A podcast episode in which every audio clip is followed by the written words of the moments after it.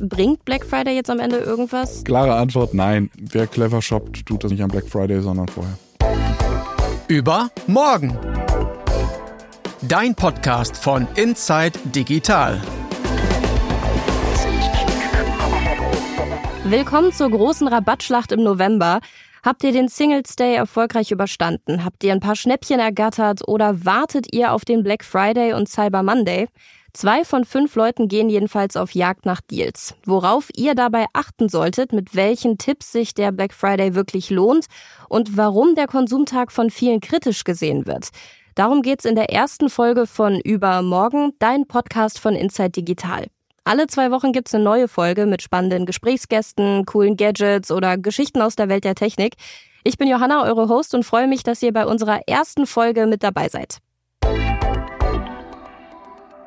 Übermorgen, der Podcast, startet jedes Mal mit einem Gespräch. Und heute ist Deal-Experte Michael Stupp mit am Start aus dem Inside Digital Team. Hi Michael. Hallo Johanna. Du bist der Deal-Experte bei Inside Digital. Ne? Also warum eigentlich? Schießt du auch so Schnäppchen? Warum bist du der Deal-Experte?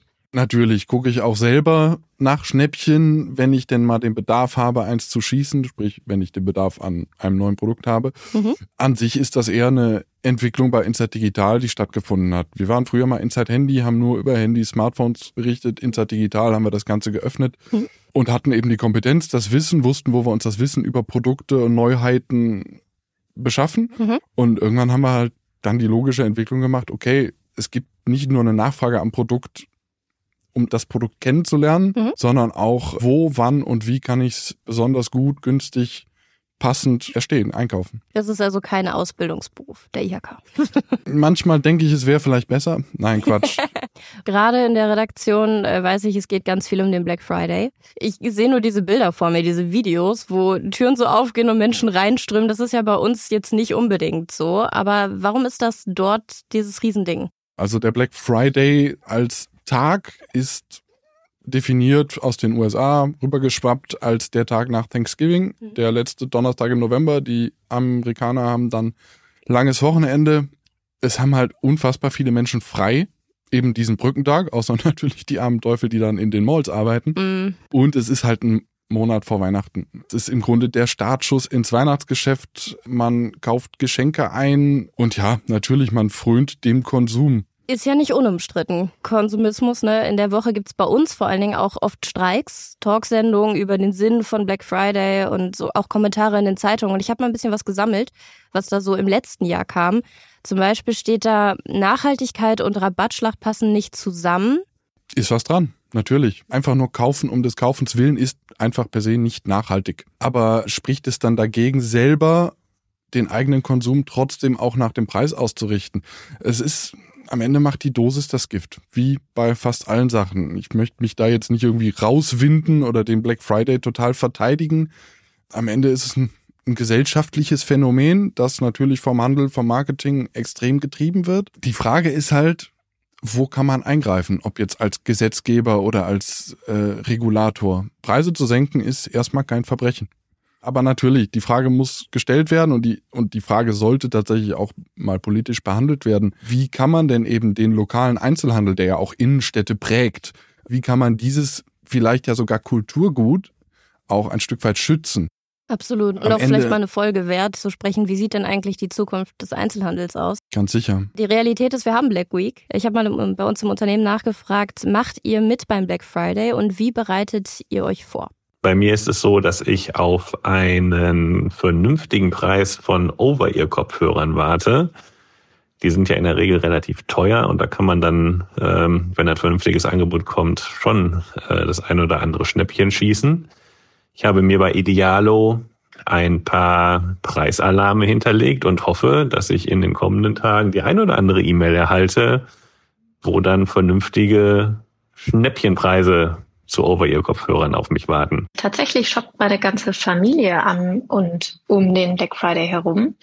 Und wir bereiten uns äh, darauf insofern vor, als dass wir uns schon Anfang November unsere Weihnachtswünsche schicken und dann eben zum Black Friday schauen, ob wir ähm, das ein oder andere Geschenk günstiger bekommen. Ich bin an Black Friday Gelegenheitsshopper. Ich gucke immer mal wieder rein. Ich lasse mich auch von irgendwelchen News oder irgendwelchen Nachrichten zu besonders coolen Deals, lasse ich mich ganz gerne auch mal inspirieren. Aber natürlich gibt es so ein paar, in Anführungsstrichen, Luxusartikel, ähm, die ich mir dann am Black Friday womöglich mal gönne. Das kann vielleicht eine neue Smartwatch sein oder das kann irgendein anderes elektronisches Gadget sein, von dem ich äh, eigentlich sonst zu geizig bin, es mir zu leisten, aber dann an Black Friday mich dann eben doch plötzlich von einem wirklich guten Angebot überreden lasse, es dann doch zu nehmen. Ich shoppe dieses Jahr definitiv am Black Friday, denn ich ziehe Anfang nächsten Jahres mit meinem Freund zusammen und entsprechend brauchen wir noch eine Grundausstattung an Elektro- und kleinen Elektrogeräten, wie ein Fernseher, eine Kaffeemaschine, ein Toaster, ein Wasserkocher, alles Mögliche, ehrlicherweise. Und entsprechend haben wir jetzt uns in den letzten zwei Monaten ungefähr immer die Preise von unseren Favoritenprodukten angeguckt und beobachtet, um ein bisschen einschätzen zu können, wie die Preislage ist und ob sich am Black Friday dann der gewisse Deal lohnen wird, auf den wir natürlich äh, sehr hoffen. Und genau, das ist eigentlich unser Plan für dieses Jahr.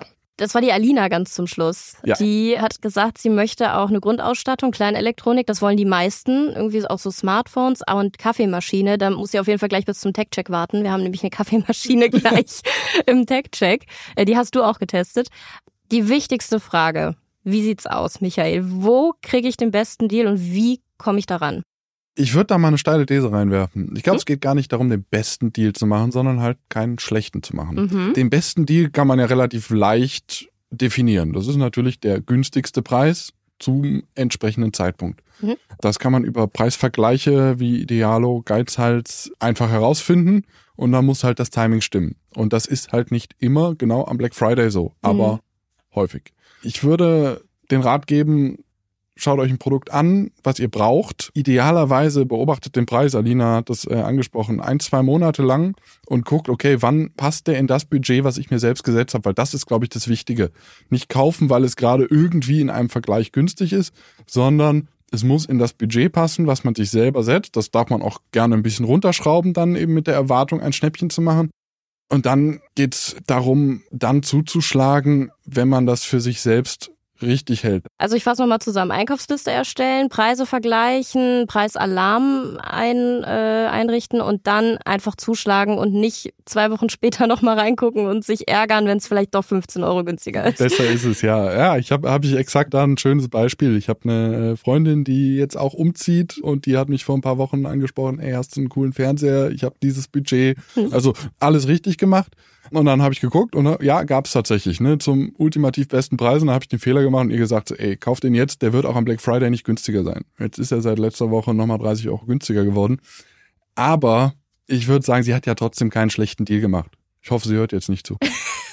Aber das meintest du vorhin, ne? Es nicht den besten Deal schießen, sondern einfach den nicht schlechten, also keinen schlechten. Genau. Welche Tipps gibt's noch? Worauf ich tatsächlich achten würde, was, was vielleicht so unterm Radar läuft, ist am Black Friday oder diese Black Friday-Angebote zu nutzen, um Services und Abos zu verlängern. Ich nehme da Hm. zum Beispiel gerne immer so ein Microsoft 365 Cloud-Abo, was es dann halt immer verlässlich zum halben Preis gibt für ein ganzes Jahr. Es gibt irgendwelche Streaming-Deals, Netflix-Abos verlängern, nicht bei Netflix selber, sondern über so Bundle-Kombi-Angebote. Da kann man tatsächlich dann auch nachhaltig sparen oder ganz klassisch den Handyvertrag verlängern oder wechseln Mhm.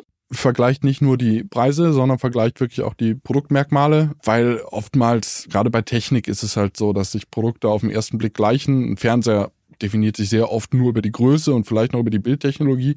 Und dann gibt es im Hintergrund ganz vieles, was den Fernseher extrem teuer oder extrem günstig machen kann. Also sich da ein bisschen Wissen anzueignen, sich einzulesen, mit dem Produkt vertraut zu machen und eben nicht unbedingt den totalen Affektkauf zu machen, das bereut man dann oft. Ja, nicht einfach nur kaufen, weil es günstig ist. Exakt, genau das. Ne? Also kaufen wir nicht, nicht Ja. kaufen, weil es günstig ist, sondern kaufen, weil man es braucht. Und wenn es dann noch günstig ist, Das ist der perfekte Black Friday Match. Deal. Ja. Kommen wir zu den Fake Deals, weil das ist auch das, wovor, glaube ich, auch viele Angst haben, über den Tisch gezogen zu werden. Habe ich wirklich weniger ausgegeben oder vielleicht am Ende sogar noch mehr? Wie erkenne ich Fake Deals? Fake Shops erkennt man relativ gut. Gucken im, ins Impressum, ganz banale Sachen. Gibt es die Adresse? Einmal bei Google Maps nachgucken, ist das vielleicht wirklich ein Shop? Hm. Kundenrezensionen findet man überall im, im Netz. Ja, auch ein Stück weit schauen, okay, ist dieser Preis wirklich realistisch für das Produkt oder ist da irgendwo Schindluder getrieben? Mhm. Ansonsten gibt's halt Fake Deals. Gerade rund um den Black Friday wird mit Rabatten von 60, 70, 80 Prozent geworben. Bezieht sich halt meistens auf den UVP, mhm. also ein Preis, der vor zwei Jahren mal vom Hersteller festgesetzt wurde und schon nach einer Woche nicht mehr passte. Da gibt es zum Glück mittlerweile zum Beispiel erste Schritte äh, auch des Gesetzgebers, das so ein bisschen einzufangen. Da gibt es seit diesem oder letztem Jahr ist das in Kraft, dass Shops zumindest auf im eigenen Vergleich nicht mehr einen, einen Preisrabatt gegenüber dem UVP anwenden dürfen und dann eben auf 60, 70, 80 Prozent mit unterkommen, sondern sie müssen sich an dem eigenen Tiefspreis der vergangenen 30 Tage orientieren. Und deswegen sieht man immer häufiger Rabatte von drei, vier, fünf Prozent, wenn es überhaupt Rabatte sind. Durchschnittlich hat man im letzten Jahr an Black Friday sechs Prozent gespart. Also bringt Black Friday jetzt am Ende irgendwas? Nein. Klare Antwort, nein. Es ist Marketing. Genau. Da, ne, wir sind bei der Abwägungssache. Also Black Friday ist extrem viel Marketing, nur Werbung. Die großen Zahlen, 60, 70 Prozent, die stimmen so halt nicht. Es sind, wie du sagst, es laut der Studie im Schnitt sechs Prozent, immerhin. Mhm.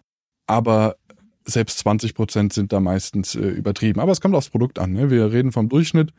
Der Durchschnitt wird durch Ausreißer nach oben und unten gerne mal verfälscht. Legt lieber einen Preisvergleich an und wartet mal ab, ob es nicht vielleicht bis Weihnachten nochmal nach unten geht. Exakt. Es gibt auch vor Weihnachten noch so vor Weihnachts Last-Minute-Aktionen, äh, wenn wir jetzt schon in, im Werbungsbereich sind. Mhm. Aber auch ansonsten, ne, dieses Festsetzen auf den Black Friday selbst ist auch nicht gut. Am Black Friday sind die Aktionen vorbei. Die Sachen, die auf Vorräte begrenzt sind, sind dann oft ausverkauft. Die Händler, die verlängern die Black Friday Aktion, wie sie sie nennen, nach vorne. Hm. Mittlerweile läuft das teilweise den ganzen November, manchmal nur eine Woche vorher. Das, also ohnehin dieses Fokussieren auf einen Tag finde ich nicht gut, würde ich nicht empfehlen. Schaut vorher, Wochen vorher, Tage vorher, was es gibt.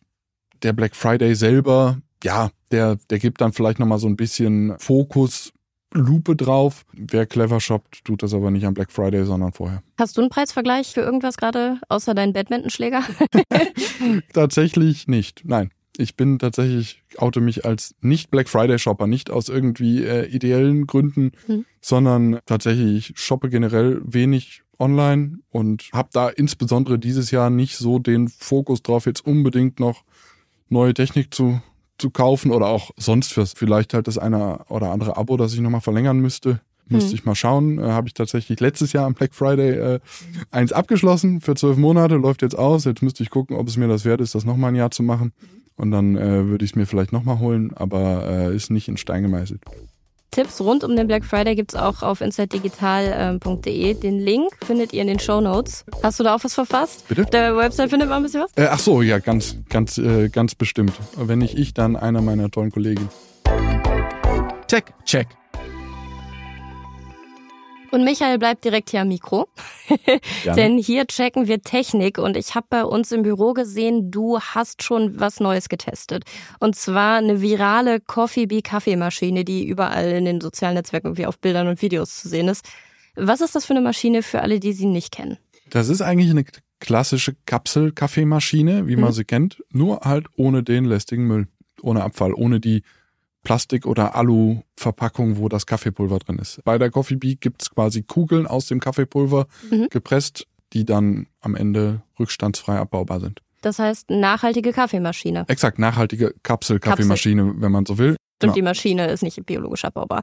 Wusstest du, dass die vom Hersteller Migros so riesig angekündigt wurde? Teilweise, ich hab's, ne, wir haben es in der Berichterstattung bei uns natürlich ein bisschen begleitet, mhm. aber dass das jetzt so ein Riesending war, habe ich tatsächlich nicht so wahrgenommen. Zitat, die größte Produktinnovation der Firmengeschichte, eine Weltneuheit. Hm? Wahnsinn. Wie schmeckt denn der Kaffee aus der Weltneuheit? äh, ich finde ihn ganz gut eigentlich. Also klar, es ist irgendwie nicht auf dem Niveau von jetzt einem frischen Barista Espresso aus dem Siebträger. Mhm weil das Pulver halt eben gepresst und schon wahrscheinlich vor Urzeiten gemahlen wurde. Also das ist eben kein Vergleich. Aber ich habe mich da ein bisschen zurückerinnert äh, gefühlt an meinen Sommerurlaub in einem schönen Ferienhaus, wo ich mich gefreut habe, dass eine Kapselkaffeemaschine da war. Ne? Jeden Morgen schnell einen Kaffee mhm. auf Knopfdruck. In, einem Ferienha in einer Ferienwohnung finde ich das super, weil ich nehme jetzt auch keine Kaffeemaschine mit in Urlaub. Trotzdem, als wir dann abgereist sind, hatten wir da diesen Beutel oder diesen Auffangbehälter voller Alu- und Plastik Und da dachte ich mir halt auch, ja gut, mhm. das ist halt auch unnötig. Und dieses Problem löst sie. Ob der Kaffee jetzt der Weltbeste ist, Weiß ich nicht. Schlecht ist er aber auch nicht. Hm. Ja, ich habe mal ein bisschen geguckt bei Rezensionen im Internet. Also tatsächlich viele waren echt negativ. Ist laut, schmeckt nicht gut, die Maschine sei billig verarbeitet. Äh, kann ich ein Stück weit nachvollziehen. Billig verarbeitet per se nicht, aber ja, oben gibt's so ein Rondell, wo man die Kaffeekugeln reinfüllt. Das hakt manchmal ein bisschen, ist ein bisschen kompliziert aufzubauen.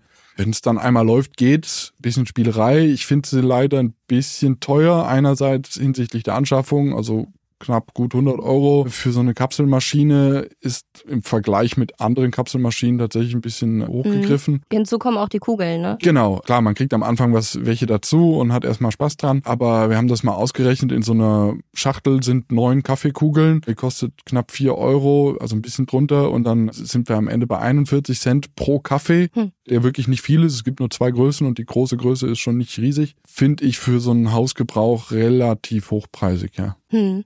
Das heißt, eher was für das Airbnb. Wenn du irgendwo hinfährst, freust du dich, wenn sie da steht. Exakt. Also dafür fand ich super. Also für sowas, für den schnellen Kaffee auf Knopfdruck hat er eben diesen oder hat, hat die Maschine diesen Vorteil, dass sie eben äh, ja den kleinen Step mehr zur Nachhaltigkeit äh, hin macht. Ähm, muss sich aber eben auf dem Markt beweisen und äh, da ist sie im Moment halt leider echt noch ein bisschen teuer. Wenn ihr mehr dazu lesen wollt, guckt mal in, in den Shownotes, da haben wir einen Link zu Inside Digital, da findet ihr alles über die Kaffeemaschine und einen ausführlichen Testbericht gibt es nach, wie viel Kaffee willst du noch trinken? Boah, ja, bis alle Kugeln leer sind. nee, in, äh, im Dezember werden wir den wohl rausbringen können. Sehr gut. Bisschen müssen wir noch trinken. Tech-Ticker. Hier geht's um News aus der Technikwelt. Was kam im Nachrichtenticker so rein? Eine Nachricht, die hatte im September ja schon hohe Wellen geschlagen. Die Bundesnetzagentur hatte vorgeschlagen, die Mobilfunkfrequenzen nicht wie sonst üblich zu versteigern, sondern noch zu warten. Die Rechte werden erstmal verlängert. Aktuell können sich alle dazu äußern, war ja nur ein Vorschlag. Das Bundeskartellamt hat's gemacht, die sind damit nicht so einverstanden. Der Grund, der Neuling unter den Anbietern eins und eins, weil der kann ja durch die Verlängerung der Rechte keine neuen dazukaufen und das eigene Netz ausbauen. Und genau das kritisiert das Bundeskartellamt. Eigentlich sagen sie, eins und eins wird benachteiligt. Bisher nutzt eins und eins die Netze von anderen und zahlt dafür Miete und wenn sie sich jetzt eben nichts dazu kaufen können, wären sie benachteiligt. Man könnte ja auch mal bei der Bundesnetzagentur nachfragen, wie der aktuelle Stand ist. Vielleicht ist das ja was für unsere Folge 2 von übermorgen. Zukunftsrausch. Stellt euch mal folgende Situation vor. Ihr braucht einen neuen Pass und geht zum Automaten und zieht euch einfach ein, wie so ein Snack am Bahnhof. Willkommen in der Zukunft. Das ist der Zukunftsrausch. Hier rauscht die Welt von morgen an, denn der Pass aus dem Automaten ist vielleicht nicht mehr so weit weg. Ihr kennt bestimmt den elektronischen Ausweis, der ist ja nichts Neues. In Deutschland gibt es ihn schon seit 2010. Die damit verbundene Online-Ausweisfunktion, also die EID, bleibt aber gerade eher so ein bisschen auf der Strecke und die Bundesregierung will das ändern. Es soll einfacher, schneller und komfortabler gehen, die zu kriegen. Bis zum 1. November, haltet euch fest, musste man tatsächlich zur Behörde hingehen und unterschreiben, ja, ich habe den PIN-Brief für die EID bekommen. Ist super umständlich, oder? was mache ich eigentlich, aber was mache ich eigentlich mit der EID? Ich habe mal nachgeguckt, also man kann Einmalzahlung für Studierende beantragen, Kulturpass für 18-Jährige, Rentenauskunft abrufen, Führungszeugnisantrag stellen, Fahrzeugzulassung, die, die Liste geht ewig so weiter. Insgesamt sind es knapp 250 Funktionen. Eigentlich ziemlich gut, aber es wird kaum genutzt. Vor allen Dingen, weil auch das Behördenpostfach und die elektronische Patientenakte ja ab 2024 kommt. Die Neuerung ist es wirklich neu. Es soll eben jetzt diese Automaten geben. Dort kann man den neuen E-Perso dann abholen. Man muss den Code eingeben, den man per Post bekommen hat. Und dann kriegt man zum Beispiel auch Reisepässe oder Aufenthaltstitel aus dem Automaten. Ehrlich gesagt, gehe ich eher zu einem Automaten anstatt zu einer Behörde. Ich mich dann gefragt, na gut, ich kann eigentlich immerhin, das ist wie so eine Poststation, eine Marke ziehen und warten muss ich dann auch nicht. Aber nutzt das überhaupt irgendjemand? Und es gibt Daten aus dem E-Government Monitor 2023. Und 30 Prozent der Leute, die einen E-Perso haben, haben den PIN schon eingegeben und auch einen Online-Ausweis. Aber erst 14 Prozent von denen haben den dann auch schon mal genutzt. Also eigentlich, ja, fast niemand.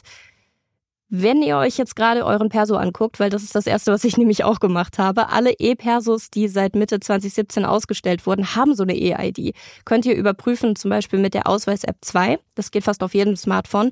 Ist eure ID deaktiviert, dann könnt ihr die auch freischalten lassen beim Bürgeramt. Das geht kostenlos. Und jetzt kommt noch mehr Zukunft angerauscht, denn es soll noch einfacher werden und zwar mit der Smart E-ID. Das ist die Online-Ausweisfunktion, die wird dann einfach im Smartphone ja integriert. Dann könnt ihr über den Sicherheitschip des Smartphones einfach euch ausweisen, dann müsst ihr den E-Perso nicht mehr ans Telefon dran halten. Und es gibt seit Ende März 2022 auch schon so ein Pilotprojekt beim Bundesinnenministerium, das heißt die Wallet-App. Da ist sogar auch ein digitaler Führerschein drin. Also weniger Karten in der Tasche, darauf freue ich mich. Eine Welt, in der wir alles mit dem Smartphone machen könnten. Ob das dann gut ist, ist eine andere Frage, weil ist das Ding mal weg, haben wir ein Problem. Datenschutz auch eine Riesendiskussion, aber eben eine andere Diskussion. Freu dich auf morgen.